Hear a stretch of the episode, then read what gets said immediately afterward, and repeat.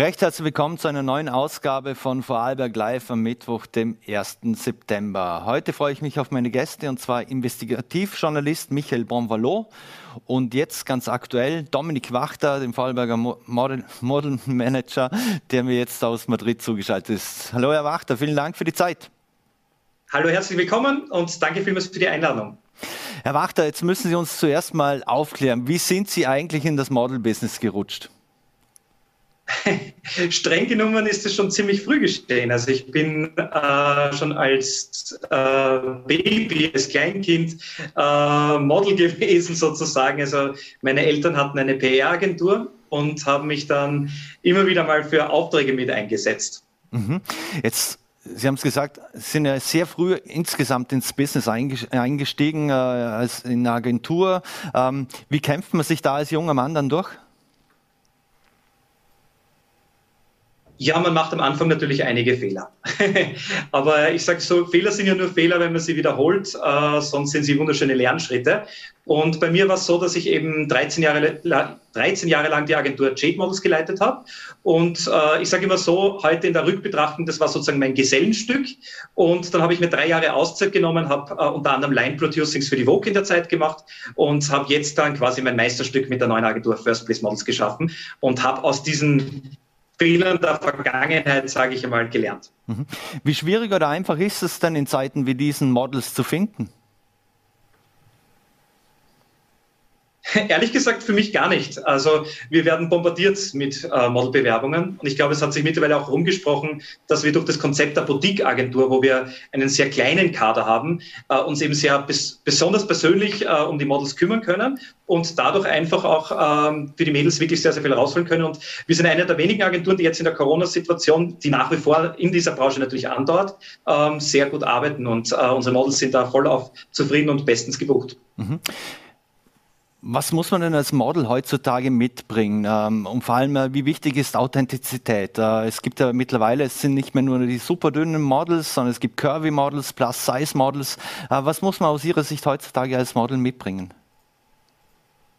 Ähm, es ist für uns zumindest mal bei der Aufnahme in der Agentur gleichbedeutend, dass ein Model nicht nur das Talent als Model mitbringt, sondern auch äh, die menschlichen Züge, sozusagen den Charakter und natürlich auch diesen ähm, Willen, äh, das Durchhaltevermögen. Und das sind natürlich dann auch im Endeffekt dann in der Modelbranche die Kriterien, mit denen sie es ganz hinaufschaffen kann oder nicht. Und ich bin auch wirklich davon abgegangen, ich habe früher öfters Mädels gehabt, die ich einfach toll gefunden habe vom Potenzial her, aber wo ich mir menschlich nicht 100% überzeugt war. Und früher habe ich sie aufgenommen. Heute machen wir das nicht mehr. Und das Ergebnis ist, das funktioniert auch. Wir haben eine irrsinnig schöne positive Gruppendynamik bei First Base Models und die Mädels supporten sich gegenseitig und ich glaube, dass das der beste Weg ist, um es wirklich ganz hinaufzuschaffen. Mhm. Welche Rolle spielt Body, Body Positivity? Vor allem auch, äh, wenn es eben um Plus-Size-Models oder sowas geht, haben Sie auch Plus-Size-Models unter Vertrag?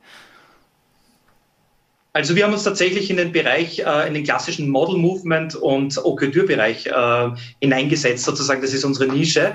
Äh, und ich habe eigentlich bei den Maßen, das war für mich nie irgendwie so das wichtigste Kriterium. Ich habe die Models immer sehr, sehr gut beraten und habe ihnen gesagt, okay, wenn du die und die Maße erreichst, hast du die Möglichkeit, dort und dort zu arbeiten. Wenn du das erreichen willst, dann helfen wir dir, dass du das ohne irgendeine blöde Crash-Diät oder sowas erreichen musst. Aber es gibt ja auch tolle Märkte im asiatischen Raum zum Beispiel, wo das nicht so streng streng gehandhabt wird. Oder Istanbul ist auch so ein Markt. Generell die Katalogmärkte, Griechenland ist so ein Markt, äh, New Delhi, äh, wo das jetzt mit den Massen nicht so streng genommen wird. Selbst äh, Plus-Size-Models oder so haben wir nicht, weil wir uns, wie gesagt, eben auf den Bereich internationales Modeling äh, da sehr spezialisiert haben und in eine Nische gesetzt haben. Mhm. Was bieten Sie Ihren Models eigentlich an? Geht es da klassischerweise, dass Sie die einfach managen, Aufträge an Land ziehen äh, oder gibt es da noch was anderes im Portfolio? Ja, also wie gesagt, das Hauptbusiness äh, von uns ist das sogenannte Model Movement. Und das heißt, äh, das sind äh, zwei bis dreimonatige Buchungen im Ausland, wo die Models dann äh, in unterschiedlichsten Märkten, ob das jetzt New York ist, ob das Mailand ist, ob das Paris ist, ob das irgendwo auch asiatische Märkte sind, Nebenmärkte sind, äh, dann im Endeffekt äh, dort zwei oder drei Monate vor Ort sind. Und wir organisieren alles von Flug bis Visum bis Unterkunft. Sie kriegen sogar wöchentliches Taschengeld, damit sie dort vor Ort sich gut verpflegen können. Und wir machen bis dahin eigentlich einen äh, sehr, sehr intensiven Aufbau, schauen, dass wir gute äh, Portfolio-Shootings organisieren, schauen, dass wir genügend Trainings ähm, ähm, organisieren. Und sie haben in Österreich schon, oder wo sie gerade sind, in Spanien, haben ja auch spanische Models, ähm, einfach dann schon dementsprechende Aufträge, mit denen sie Erfahrung sammeln können. Und wir versuchen das auch so breit zu fächern, soweit es halt möglich ist. Also, dass die Models sowohl in der TV-Werbung ein bisschen Erfahrung sammeln, vielleicht sogar mal ein bisschen in den Film hineinschnuppern, äh, die klassischen Fotoaufträge haben, Laufstückaufträge haben und so weiter und so weiter. Mhm. Wie unterscheidet sich zum Beispiel der europäische Markt vom asiatischen? Äh, wird da grundsätzlich ganz was anders angefragt äh, als in, in Europa? Prinzipiell ist sowohl in Asien als auch in Europa, in jedem Land dann natürlich irgendwo ganz eigene Kriterien und Bestimmungen. Was allerdings schon in Asien sehr auffällig ist, dass äh, sie im Portfolio und bei den Fotoshootings es lieben, dass es ziemlich bunt wird sozusagen. Also äh, man kann sich das so ein bisschen auch fast so wie Bollywood-Filme anschauen, sehr blumig alles und so. Und das ist irgendwie fast in jedem asiatischen Markt dann äh, so. Und äh, in den meisten europäischen Märkten ist es eigentlich sehr minimalistisch. Sie arbeiten da sehr gern mit diesem Color in Color-Style ähm, und das sind, sage ich mal, die Hauptunterschiede und natürlich dann die Mentalität, weil die Mädels kommen da in eine ganz andere Welt, wenn sie nach Asien gehen. Und da ist es eben auch so wichtig, dass es dann jemanden gibt, der sich mit diesen Märkten auskennt. Ich mache Model Movement seit 17 Jahren und kann den Models wirklich ganz genau sagen, was ihnen in welchem Markt passieren wird, was da auf sie zukommt, was die positiven Sachen sind, aber was theoretisch auch Sachen sind, mit denen sie ein bisschen zu kämpfen haben wird. Mhm. Was halten Sie eigentlich grundsätzlich von Shows wie Germany's Next Top Model? Sie haben ja selbst mal die Strippen und die Fäden gezogen bei Österreichs Next Top Model. Also sehen Sie das grundsätzlich alles positiv, so Shows? Und geben diese Shows auch wirklich das wieder, was dann wirklich passiert und was die Mädels erwartet im Showbusiness, äh, was sie dann da auch mitbringen müssen an, Laufsteckqualitäten und, und, andere Dinge, Haare schneiden lassen, sich auch mal auszuziehen und, und ähnliches? Also ich habe tatsächlich Österreichs nächstes Topmodel eigentlich fast zeitgleich äh, wie damals äh, Germany's Next Model, Germany's Next Topmodel gestartet und äh, also lang vor Austria's Next Topmodel und äh, man sollte das auch nicht miteinander vermischen, denn wir haben damals Österreichs nächstes Topmodel bewusst als eigentlich eine Alternative zu solchen Casting-Sendungen, zu solchen Telenovelas eigentlich äh, gemacht. Äh, wir haben einen echten Wettbewerb gehabt, haben in jedem Bundesland eine Vorerscheinung gemacht, also vor Adelbergs nächstes Topmodel, Wiens nächstes Topmodel und so weiter. Und die ersten zwei sind dann eben zu einem Bundesfinale gekommen, haben dann noch ein sieben- bis ne-, neuntägiges Modelcamp gehabt als Vorbereitung und das unterscheidet sich ganz elementar. Ja. Also diese Casting-Sendungen äh, zeigen nicht die Realität. Das ist eine Drehbuchgeschichte, das ist großteils geskriptet. Da werden auch diese ganzen Skandelchen und sowas werden in den Mädels quasi draufgedrückt. Und es wird auch in der Branche selbst sehr, sehr kritisch gesehen. Also es ist eher sogar ein Hindernis in der Branche, Fuß zu fassen, wenn man bei Casting-Formaten mitgemacht hat, wenn man da so diesen Stempel drauf hat und mit diesem Stempel, den wird man dann so schnell nicht mehr los. Mhm. Jetzt viele heutzutage kennen nur noch Germany's Next Top Model und, und ähnliche Formate. Äh, früher gab es die klassischen Misswahlen, wo es die eine oder andere dann auch geschafft hat, äh, eine Karriere zu starten. Spielen Misswahlen heutzutage überhaupt noch eine Rolle? Sagen wir es mal so, in manchen Ländern sind Misswahlen nach wie vor sehr, sehr wichtig. Und wenn man sich anschaut, was da in Italien jedes Jahr inszeniert wird, das ist auch großartig anzuschauen. Das ist ein ganz, ganz großes Entertainment, was die dort machen. Auch im asiatischen Raum gibt es da einige ganz, ganz tolle Misswahlen. Ähm, ich sage mal so, der Misswahlbereich, den sollte man nicht mit dem Modelbereich äh, gleichsetzen. Das ist das, diese Vermengung, die ich so in Mitteleuropa irgendwie immer ein bisschen erlebe, die ich sonst auf der ganzen Welt eigentlich noch nirgendwo erlebt habe. Ja? Äh, die Misswahlen kommen ursprünglich eigentlich aus dem Tourismus. Die waren die Repräsentantin der Region. Das hat angefangen mit so Sachen wie die Mostkönigin, die Weinkönigin, die Marillenkönigin, was auch immer. Und dann äh, hat, das, hat das eben mal äh, jemand zusammengeschlossen. Das war, soviel ich weiß, der Erich Reindl und hat dann einmal wirklich Vorwahlen in jedem Bundesland gemacht und eine, eine österreichweite Wahl gemacht. Und äh, so ist das eigentlich entstanden. Und die Siegerinnen sind in den Anfängen ja auch äh, auf die ähm, Tourismusmessen gefahren und haben dort dann einfach Österreich repräsentiert. Und äh, die Model-Szenerie, die ist eigentlich aus der klassischen Werbung ursprünglich entstanden, natürlich auch aus der Modeszenerie. Und Modelwahlen zum Beispiel sind entstanden als eigentlich äh, größere Inszenierung von Castings, um für ein, ein Produkt, für eine, eine Firma ein Werbegesicht zu bekommen. Also die Modelwahlen sind tatsächlich aus der Modelbranche entstanden und die Misswahlen aus dem Tourismus. Mhm. Ich komme ja aus einer anderen Generation. Wenn ich zurückdenke und an den Begriff Model, dann fällt mir natürlich gleich die Zeit der Supermodels ein. Ist diese Zeit der Supermodels eigentlich dahin? Sind die Influencerinnen die neuen Superstars unter den Models? Ich glaube, das ist wirklich, äh, je nachdem, wie man in der Modelbranche fragt, da gibt es, glaube ich, nicht nur eine Meinung. Äh, ich persönlich bin nicht so ein Fan von äh, den Influencern. Ich muss dazu sagen, dass es natürlich ein paar gibt, die da wirklich einen sehr, sehr hochwertigen Content produzieren. Aber vieles davon finde ich einfach sehr, sehr seicht. Und das Problem ist halt auch einfach, dass da viele dabei sind, die einfach gar nichts können. Das heißt, wenn man dann die versucht, irgendwo in der Werbung oder im, im Model-Business oder im Show-Business einzubauen, dann versagen sie. Da gibt es ganz lustige Videos auch auf Google, äh, auf YouTube meine ich, äh, die man findet, wo man so echte Models mit Influencer-Models sozusagen äh, gegenübersteht. Und ich muss sagen, ich bin da auch mehr in dieser Ecke daheim. Das Influencer-Bereich, den kann man natürlich nicht wegleugnen. Das hat eine gewisse Marktmacht, ja. Aber ähm, wirkliche Modelbranche ist es für mich nicht. Mhm.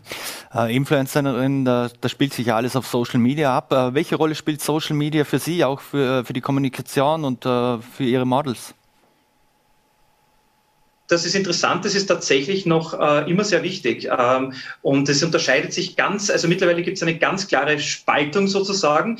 Die Kunden erreichen mich über Facebook, äh, kontaktieren uns über Facebook und äh, die Modelbewerbungen, die kommen großteils über Instagram oder sogar teilweise über TikTok hinein.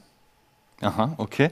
Jetzt gibt es ja nicht nur die schönen Seiten des Model Science und Model Lebens. Äh, da gab es auch viele Negativschlagzeilen äh, in den vergangenen Jahren und Jahrzehnten. Da ging es um Beauty-OPs, um Magersucht, um Drogen. Ähm, was hatten sich da verändert aus Ihrer Sicht in den letzten Jahren?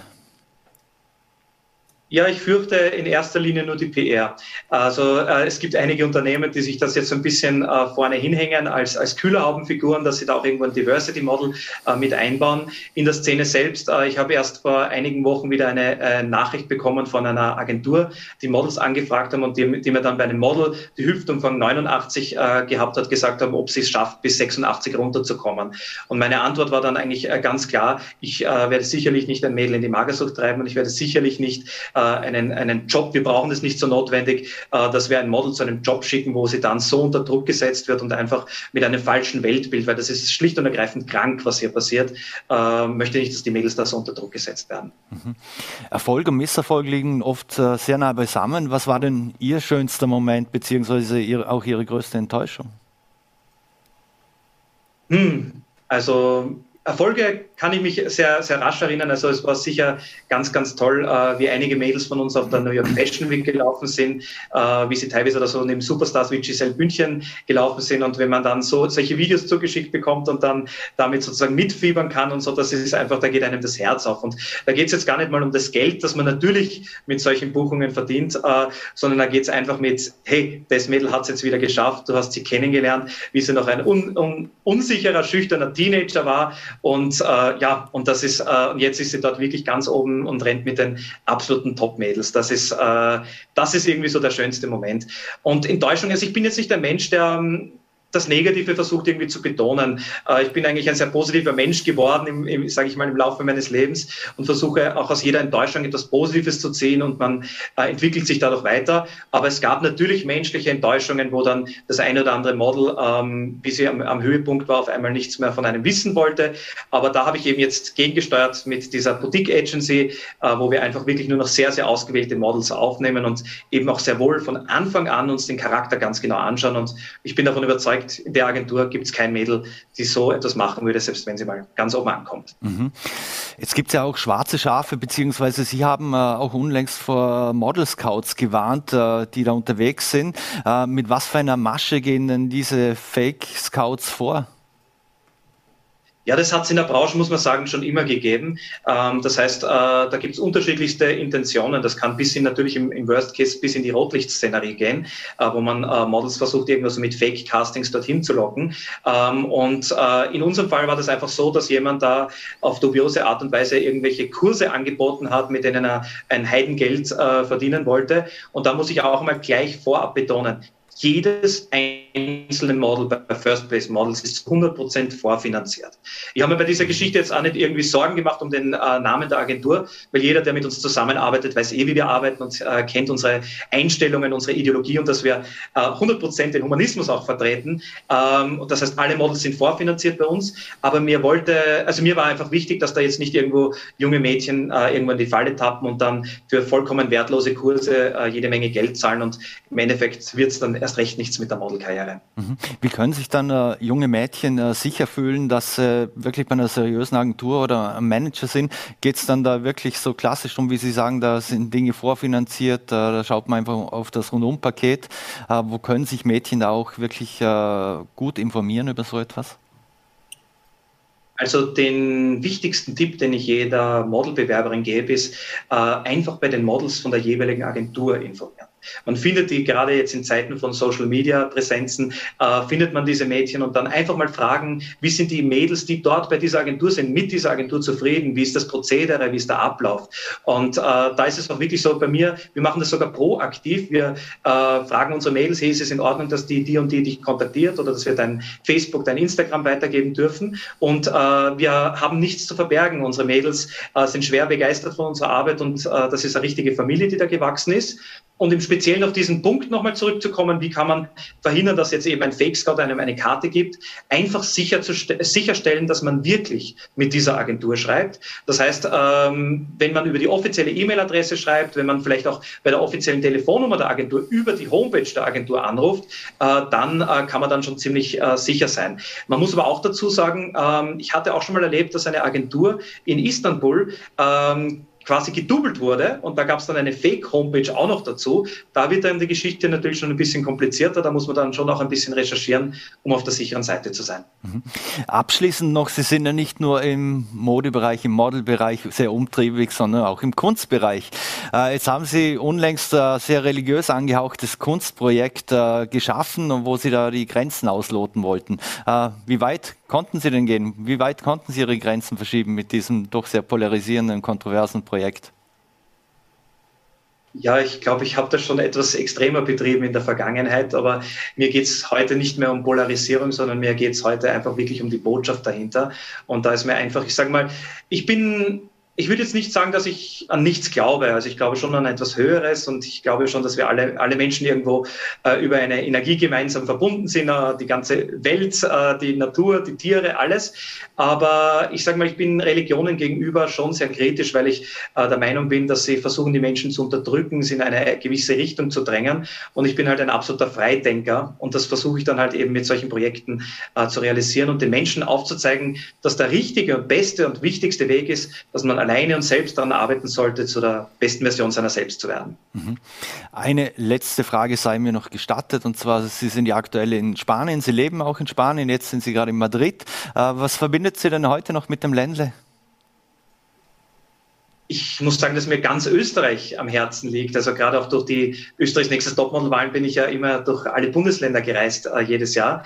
Ähm, ich bin sehr gern im Ländler. Ich muss zugeben, durch die Corona-Krise ist es jetzt ein bisschen schwieriger geworden, sonst wäre ich schon längst wieder im Ländle gewesen. Aber ich habe nach wie vor sehr, sehr wertvolle Freunde in Vorarlberg und äh, habe dort äh, sehr, sehr viele, äh, natürlich auch äh, familiäre Bande.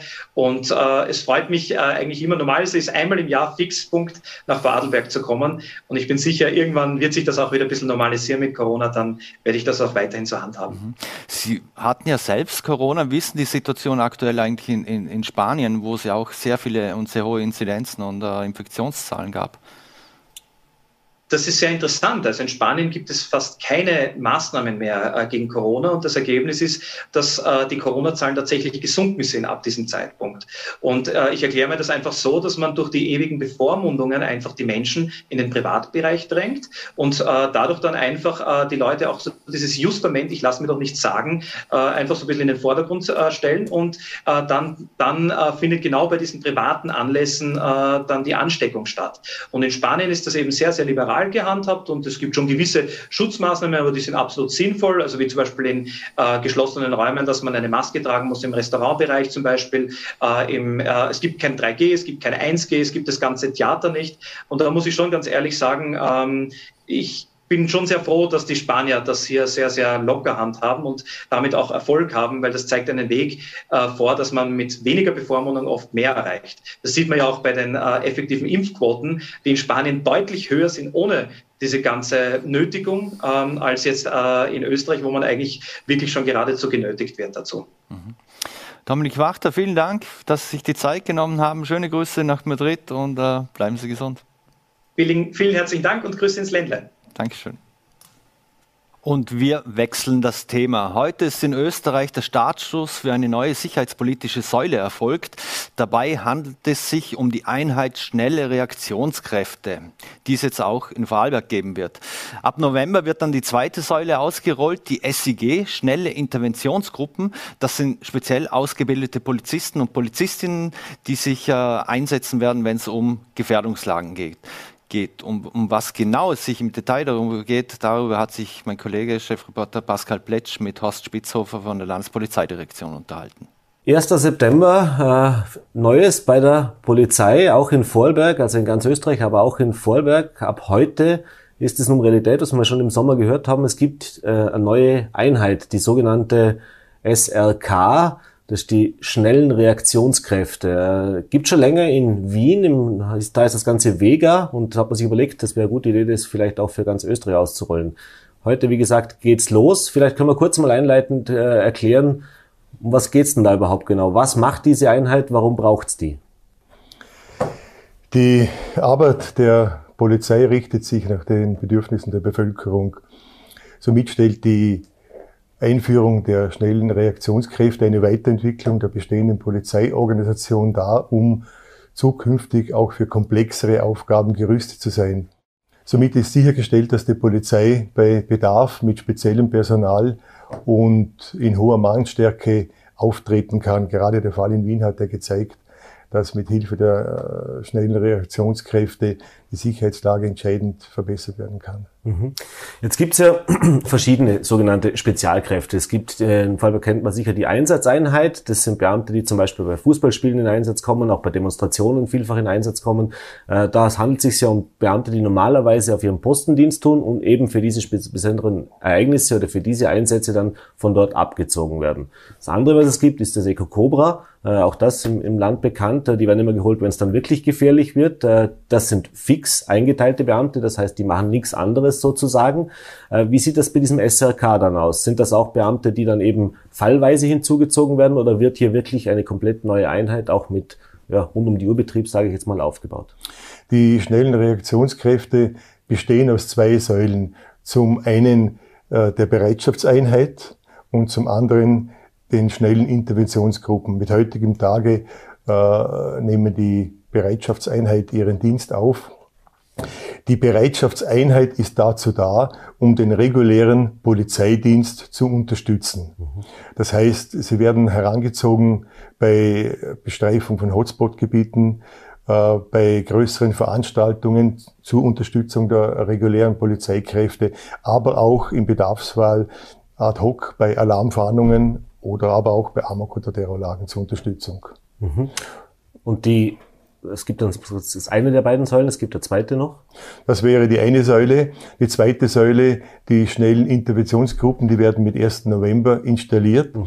Die füllen eine Lücke zwischen dem regulären Polizeidienst und dem Einsatzkommando Cobra aus.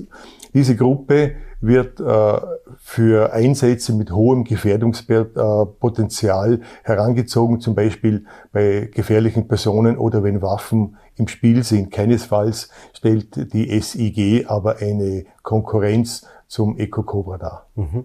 Und sind das jetzt dann fix installierte Beamte oder ist es also bei dem SRK, gehe ich aus Ihren Worten heraus, wird es dann auch so sein, dass werden Beamte, die zwar speziell geschult sind, aber äh, unter der Woche, sage ich jetzt mal, ihren normalen Dienst machen und bei diesen Lagen einge eingezogen werden oder eingesetzt werden. Äh, beim SEG, SIG, SIG. S, beim SIG äh, das soll das aber dann wirklich äh, fix ausgebildete Beamte sein, die dann auch nichts anderes mehr machen. Ich beginne jetzt mit der Bereitschaftseinheit. Mhm. Die Bereitschaftseinheit besteht aus einem rotierenden Stammpersonal von 20 Beamten und Beamtinnen. Und zwar werden das junge Polizisten und Polizistinnen sein, die die Grundausbildung abgeschlossen haben und mindestens neun Monate Außendiensterfahrung haben. Diese äh, Polizisten werden dann bei der Bereitschaftseinheit, die ihre Räumlichkeit in Giesingen hat, im Areal der Polizeischule, werden dort eingesetzt. Und zwar so lange, bis der nächste Polizeiausbildungskurs ausmustert. Dann werden die Beamten, die bisher bei der Bereitschaftseinheit Dienst versehen haben, äh, auf ihren Stammdienststellen weiterhin Dienst versehen, aber bei der Einsatzeinheit, die ja schon seit vielen Jahren besteht, oder der Reserveeinheit eingesetzt werden. Mhm. Äh, bei der schnellen Interventionsgruppe, das ist eine fixe Stammmannschaft, ebenfalls im Areal der Polizeischule in Giesingen oben. Äh, dort ist gewährleistet, dass immer eine Dreiergruppe 24 Stunden am Tag, siebenmal die Woche für die regulären Polizeikräfte verfügbar ist.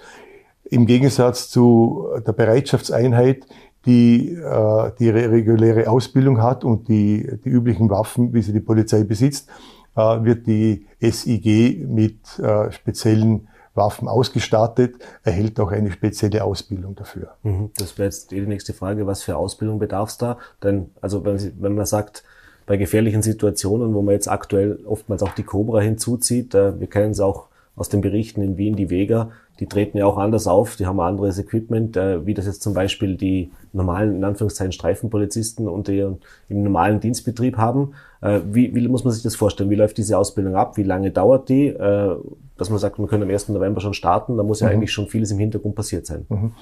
Also wer zu den schnellen Interventionsgruppen will, muss sich analog wie beim Eco Cobra einem Auswahlverfahren stellen. Und dieses Auswahlverfahren umfasst einen Sporttest, umfasst einen psychologischen Test, ein Fachgespräch. Und äh, wer diesen Test besteht, äh, der erhält eine spezielle Ausbildung in Waffenkunde, in Einsatztechnik, in Einsatztechnik, Taktik, äh, erhält eine Ausbildung in Erste-Hilfemaßnahmen und auch natürlich eine Ausbildung äh, für die speziellen Waffen, die die SEG besitzen wird. Die SEG hat neben der regulären, neben den regulären Waffen einen Taser zur Verfügung und auch Werkzeuge für die Tür- und Fahrzeugöffnung, wie sie zum Beispiel auch das Eco Cobra benutzt, eine Ramme zum Beispiel. Mhm. Gibt es da Parallelen auch bei der Ausbildung dann? Kooperieren da diese beiden? Also holt man sich da die Erfahrung, nehme ich an, auch vom Eco Cobra, beziehungsweise das ist richtig so. Die Ausbildung der SEG-Beamten wird äh, gemeinsam vom Einsatzkommando Cobra und von der Wiener Wege vorgenommen werden. Mhm. Und jetzt, äh, wenn man das im November starten soll, nehme ich an, das, das hat man intern schon geklärt, wer da überhaupt mit dabei sein kann. Äh, wie sieht's denn da aus mit Bewerbern für diese neue Einheit? Haben sich da viele schon gemeldet? Für die SEG haben wir genügend Bewerber und die, die Auswahlverfahren sind momentan am Laufen. Mhm. Ähm, wenn man jetzt sieht, äh, wir haben eine Einsatzeinheit, wir haben das Eco Cobra, äh, wir haben die SIG. Äh, Gibt es da Befürchtungen, dass es da teilweise auch, äh, wie soll ich sagen, ein bisschen Kompetenzstreitigkeiten geben könnte künftig oder dass man sich nicht ganz klar ist oder ist das ganz, ganz klar abgesteckt, wer macht was? Überhaupt nicht. Das ist ganz klar abgesteckt. Die, die SIG wird eine Lücke füllen, die zwischen den regulären Polizeikräften besteht und dem Einsatzkommando Cobra. Das Einsatzkommando Cobra kann sich viel mehr auf die Kernaufgaben konzentrieren, weil die SIG äh, gefährliche Einsätze übernehmen wird. Gefährliche Einsätze sind zum Beispiel Einsätze gegen gefährliche Personen, wo man es weiß schon, beziehungsweise wenn Waffen im Spiel sind. Dann wird in Zukunft die SEG gerufen werden. Das sind Aufgaben, die in Vorarlberg bislang auch die Cobra wahrgenommen hat. Mhm. Letzte Frage ganz kurz. Wenn man jetzt äh, mit 1. November startet, äh, was bedeutet das tatsächlich jetzt von der Personalsituation auch für die, für die Posten, für die Polizeiinspektionen draußen? Äh, das heißt, äh, es werden ja gewisse Aufgaben dann auch abgegeben, beziehungsweise kann man sagen, okay, wir haben spezielle Kräfte dafür, die wir jetzt vielleicht nicht hatten. Also gerade bei der SRK vor allem ist das ja der Fall. Ähm, was bedeutet denn das jetzt auch für den Dienstbetrieb auf dem Posten draußen? Also zunächst eine Spezialisierung der Polizei ist in der heutigen Zeit unbedingt notwendig. Das Personal dafür wird komplett aus dem Personalstand der Vorarlberger Polizei rekrutiert. Und wenn Sie jetzt die Personalsituation ansprechen, dann ist es schon so, dass also die neuen äh, Einsatzkräfte von SCG und Bereitschaftseinheit äh, den regulären äh, Polizeikräften auch bei ihrer Arbeit unterstützen und auch Arbeit abnehmen werden. Mhm. Herr Spitzhofer, vielen Dank für die ersten Informationen und ersten Einblicke. Äh, ich nehme an, man wird in den nächsten Wochen und Monaten dann auch auf den Straßen draußen für die Bevölkerung sichtbar das ein oder andere Mal eben diese neuen Kräfte sehen? Auf jeden Fall wird eine sichtbare Polizeipräsenz für die Bevölkerung wahrzunehmen sein. Alles klar, danke. Und wir wechseln das Thema. Immer mehr Journalistinnen und Journalisten werden ja zu Feindbildern von Corona-Leugnern und, und auch von sehr vielen aus der rechtsnationalen Szene. Äh, jemanden, der sehr oft schon ins Visier von Corona-Leugnern und Nazis geraten oder Neonazis geraten ist, Michael Bombalo, Investigativjournalist, den ich jetzt äh, begrüßen darf, der uns via Zoom zugeschaltet ist. Guten Tag, Herr Bombalo. Hallo und vielen Dank. Hallo. Herr Bonvalo, äh, Sie wurden ja in einem Posting mit dem Tod bedroht. Äh, jetzt hat heute in Innsbruck der Prozess äh, stattgefunden gegen eine Frau. Äh, wie hat denn das Gericht entschieden? Zuerst mal vielen Dank für die Einladung und ich hoffe auch, man hört mich halbwegs gut. Ich bin jetzt noch gerade vor dem äh, Landesgericht in Innsbruck. Wir haben da jetzt ein bisschen die Straße äh, außenrum. Es hat heute einen Schuldspruch gegeben gegen die Person, äh, die diese Todesdrohungen geteilt hat. Also eine unbedingte Geldstrafe ist verhängt worden gegen diese Person. Mhm. Sind da nur Geldstrafe? Äh es kommt immer wieder vor, dass vor allem Journalisten und Journalistinnen so wie Sie bedroht werden. Äh, ist vielleicht, dass man nur Geldstrafen bekommt, zu wenig großes äh, Drohszenario seitens des Gesetzgebers?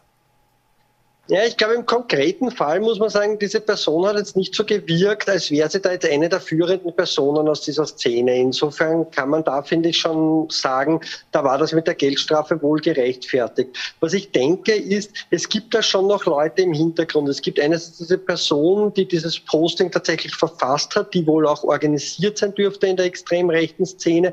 Es gab andere Personen in diesen beiden Telegram-Gruppen, um die es da geht. Das waren zwei zusammenhängende Gruppen, die dann wirklich schon fantasiert haben über äh, den Bau von Bomben, Bombenbauanleitungen ausgetauscht haben, äh, darüber diskutiert haben, wie man Schrapnelle bastelt, die am meisten Leute äh, verletzen können, die darüber philosophiert haben, wie man in Wien ein Sturmgewehr am besten mit einem Rucksack durch die Stadt befördern könnte oder die auch darüber geschrieben haben, welche Kasernen in Vorarlberg am Wochenende schlecht bewacht wären, wo man Waffen stehlen könnte. Das heißt, was ich glaube, ist, was wir jetzt in der nächsten Zeit brauchen, weil wir werden da einfach noch mehr an Ermittlungen brauchen, um zu wissen, wer da tatsächlich die Leute im Hintergrund sind. Mhm. Gibt es da aus Ihrer Sicht jetzt auch, äh, wird da auch ermittelt, äh, wird auch äh, genug Druck gemacht von Seiten der Exekutive?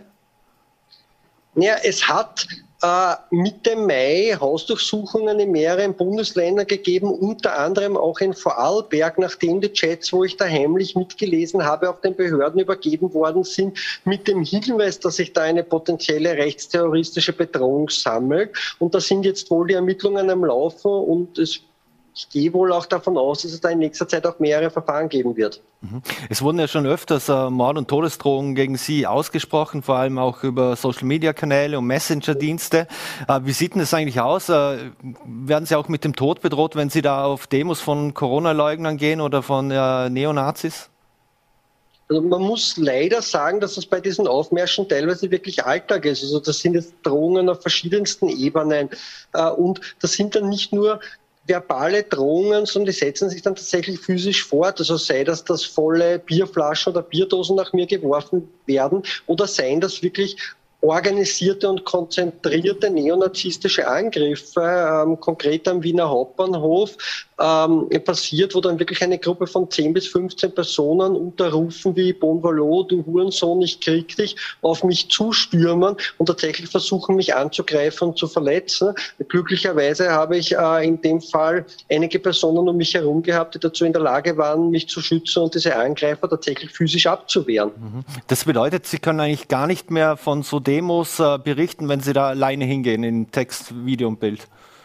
Genau, also konkret bedeutet das, dass wenn ich auf solchen Aufmärschen bin, sind einige Personen um mich herum, die tatsächlich für meinen Schutz zuständig sind. Sonst wäre es eigentlich heute nicht mehr möglich, auf Aufmärsche zu gehen. Und man muss auch sagen, von der Polizei ist da nichts zu erwarten. Die Polizei, das Innenministerium haben ja im Jänner, nachdem es diese Angriffe auf mich, auf ein, zwei andere Kollegen, Kolleginnen immer wieder gegeben hat, erklärt, es gebe da so Kontaktbeamte der Polizei. Tatsächlich ist das aber dann in der Praxis natürlich undurchsichtig durchführe. Aber wenn mich da jetzt gerade aktiv jemand angreift, ist ein bisschen lächerlich, das Handy herauszunehmen und dann noch irgendjemanden schnell anzurufen. Vor allem, weil tatsächlich Polizei teilweise direkt daneben steht und diese Polizisten, Polizistinnen meistens überhaupt nicht reagieren und danach dann die Polizei sich darauf aufredet zu sagen, na ja, sie haben ja die Telefonnummer der Kontaktbeamte und Kontaktbeamtinnen, aber selbstverständlich wäre es die Aufgabe der Polizisten, Polizistinnen vor Ort, die Pressefreiheit zu schützen und das wird leider nicht wahrgenommen. Mhm. In diesen einschlägigen Gruppen sind ja auch viele Vorarlberger und Vorarlbergerinnen aktiv. Wie, wie schätzen Sie denn die gewaltbereite Corona-Leugner-Szene im Vorarlberg ein?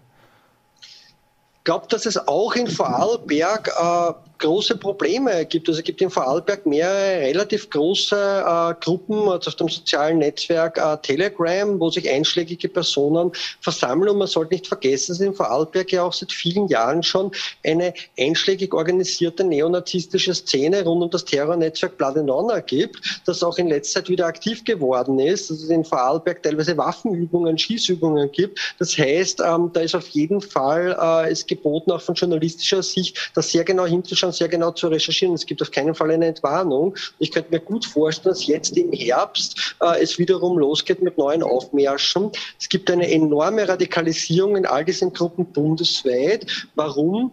Weil mit diesen absurden Verschwörungserzählungen, die da teilweise präsentiert werden, also ähm, über das Impfen würden äh, Weltherrschaftsfantasien äh, umgesetzt werden, da wird so eine Endzeitstimmung kreiert, so eine apokalyptische Stimmung, so quasi du musst jetzt etwas tun gegen die Impfungen, du musst jetzt etwas tun gegen eine imaginierte neue Weltordnung und so weiter. Und immer wenn so Endzeitstimmungen präsentiert werden, dann ist natürlich sehr viel erlaubt, scheinbar in den Köpfen der Leute sich dagegen zu wehren, dagegen was zu tun, dagegen aktiv zu werden. Und genau das bildet den rechtsterroristischen Bodensatz. Das heißt, leider muss man sagen, dass für den Herbst, für den Winter es möglich ist, dass wir dann noch einmal eine weitere äh, Radikalisierung, Militarisierung der weit rechten Corona-Leugnerinnen-Szene sehen werden. Mhm.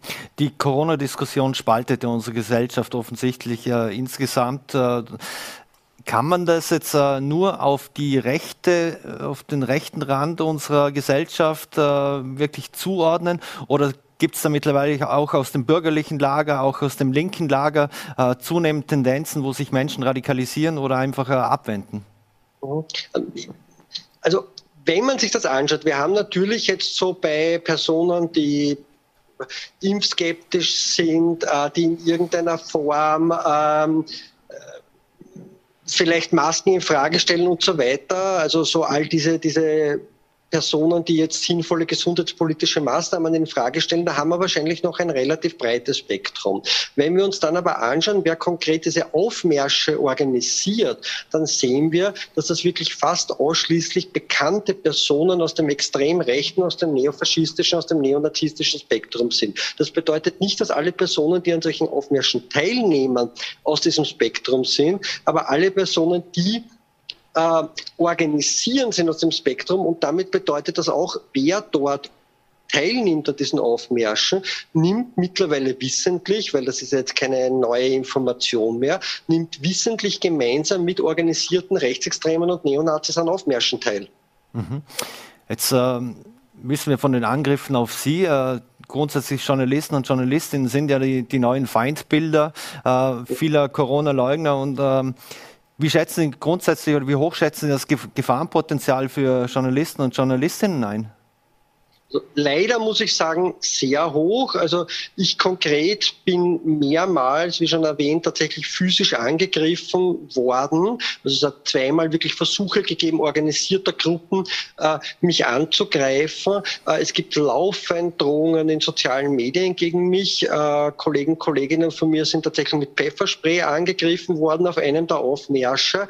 Ähm, es ist jetzt ein bisschen zurückgegangen, weil ja jetzt auch die Frequenz der Aufmärsche ein bisschen zurück zurückgegangen sind. Aber grundsätzlich muss man sagen, gibt es da ein extrem hohes äh, Aggressionspotenzial, ein extrem hohes Gewaltpotenzial, das sich dann auch tatsächlich konkret in gewalttätigen physischen Übergriffen umlegt. Und man muss sagen, es sind ja nicht alle Journalisten und Journalistinnen gleichermaßen bedroht. Also diejenigen mhm. äh, von bekannt rechten Medien, von Medien, die da teilweise eine sehr absurde Berichterstattung an den Tag legen, beziehungsweise eine, eine Berichterstattung, die sehr freundlich ist gegenüber diesen sogenannten selbsternannten Corona-Maßnahmen-Kritikerinnen wie Servus TV, denen passiert dort jetzt natürlich auch auf diesen Aufmärschen nicht, sondern konkret bedroht sind ganz bestimmte Medien, die denen, also die diesen Personen äh, ein Dorn im Auge sind und ganz wenige freie Journalisten, Journalistinnen. Also man muss sagen, speziell in Wien konzentriert sich das vielleicht auf, also auf mich, auf zwei andere Personen,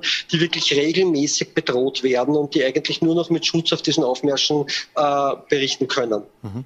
Abschließend noch, haben Sie die Hoffnung bei Überwindung dieser Pandemie, dass wir hoffentlich äh, bald einmal geschafft haben, ähm, dass sich diese Leute, die sich jetzt da auch diesem äh, mit Trittbrettfahrer sind und äh, diesen wirklich diesem harten Kern anschließen, dass die dann wieder zur Vernunft kommen? Ich hoffe natürlich, dass ein Teil äh, wieder dann doch sieht, dass es vielleicht eine gute Idee wäre, jetzt gerade mit der mutmaßlich nächsten Welle, die jetzt gerade vor uns steht, sich impfen zu lassen, dass ein Teil vielleicht auch durch äh, Diskussionen mit anderen Personen äh, da dann doch irgendwo zurückkommt. Aber ich fürchte, dass wir einen kleinen Teil haben, der sich da tatsächlich weiter radikalisieren wird. Und man darf ja nicht vergessen, das ist jetzt prinzipiell kein neues Phänomen. Wir wissen aus Studien, dass manifest so 20 bis 25 Prozent der Bevölkerung in irgendeiner Form sehr offen sind für verschiedenste Verschwörungen. Verschwörungserzählungen. Das war vorher die Verschwörungserzählung über äh, flüchtende Menschen, dann sind es Verschwörungserzählungen, ähm, die behaupten, der, die, die, die Klimakrise wäre eine Lüge und jetzt ist halt die nächste Verschwörungserzählung und dann wird es die nächste werden. Die große Gefahr ist, dass jetzt über diese Aufmärsche sehr viele von diesen Personen ähm, nicht mehr vereinzelt sind, sondern sich tatsächlich vernetzt haben. Also wir haben vorher schon gesagt, wir haben tatsächlich mehrere Gruppen äh, auf dem sozialen Netzwerk Telegram, allein aus Vorarlberg. Das heißt, da haben sehr viele Leute sich kennengelernt, da sind Knotenpunkte entstanden, da sind Vernetzungen entstanden. Und diese Vernetzungen von Menschen, die sich jetzt tatsächlich kennen, die könnten halten. Und das, was da an Radikalisierung äh, entstanden ist, das könnte uns leider noch wesentlich länger ähm, beschäftigen, als die Pandemie hoffentlich dauern wird.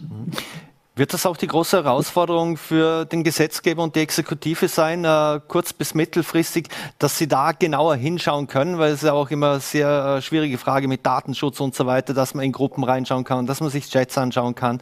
Ähm, wie soll man da vorgehen aus Ihrer Sicht abschließend vielleicht noch?